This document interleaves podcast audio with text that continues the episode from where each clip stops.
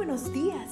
Gracias por estar con nosotros en este bendecido día. Ven y juntos aprendamos y realicemos el estudio de nuestro matinal titulado Nuestro maravilloso Dios. Te invitamos a recorrer con nosotros las promesas que el Señor tiene para ti el día de hoy.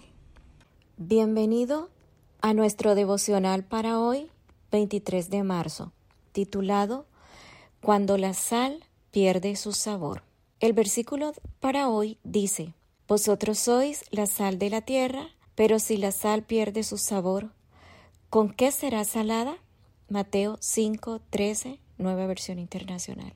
¿Qué imágenes acuden a tu mente cuando piensas en Abraham? La verdad, no es difícil imaginar al patriarca colocando su tienda en un lugar desierto, para luego construir un altar donde adorar a Dios junto con su familia. ¿Y qué imaginas cuando piensas en Lot? No sé en cuanto a ti, pero tiendo a asociarlo con Sodoma, una diferencia del cielo a la tierra. ¿Por qué? Hablar de Abraham es hablar de la tienda y el altar. La tienda identificaba a Abraham como peregrino y extranjero en este mundo, porque esperaba la ciudad que tiene fundamentos, cuyo arquitecto y constructor es Dios. Hebreo 11:10. Por su parte, el altar testificaba del Dios a quien adoraba. Alrededor de ese altar se reunían sus familiares y sus siervos, día tras día, para recibir una instrucción que los preparaba como representantes de la verdadera fe. Patriarcas y Profetas, capítulo 11, página 120. En el caso de Lot, por el contrario, ni tienda ni altar. Por ello, no sorprende que cuando Lot quiso avisar a sus yernos de la inmensa destrucción de Sodoma, ellos pensaron que bromeaba. Génesis 19, 14.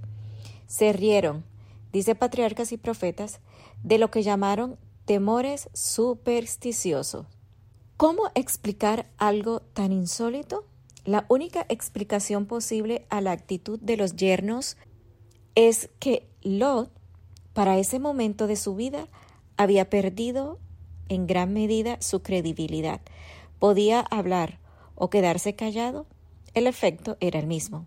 Dicho en palabras del Señor, la sal había perdido su, su sabor y cuando esto ocurre, mi amigo, mi amiga, no sirve más para nada. Mateo 5:13.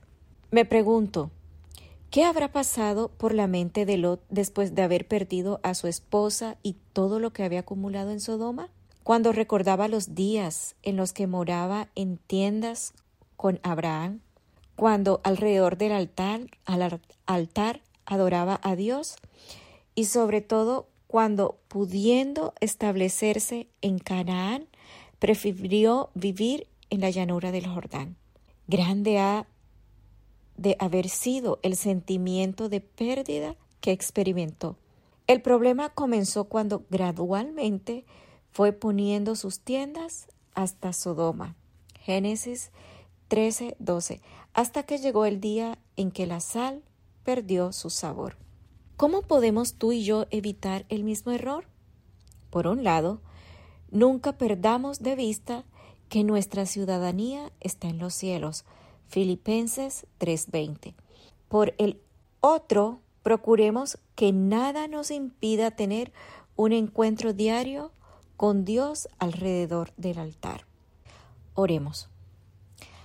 Amado Señor, al igual que Abraham, te pido que nada en este mundo me haga perder de vista que soy solo un peregrino y que mi ciudadanía está en los cielos y que nada me impida tener un encuentro personal contigo diariamente alrededor del altar. Dios los bendiga.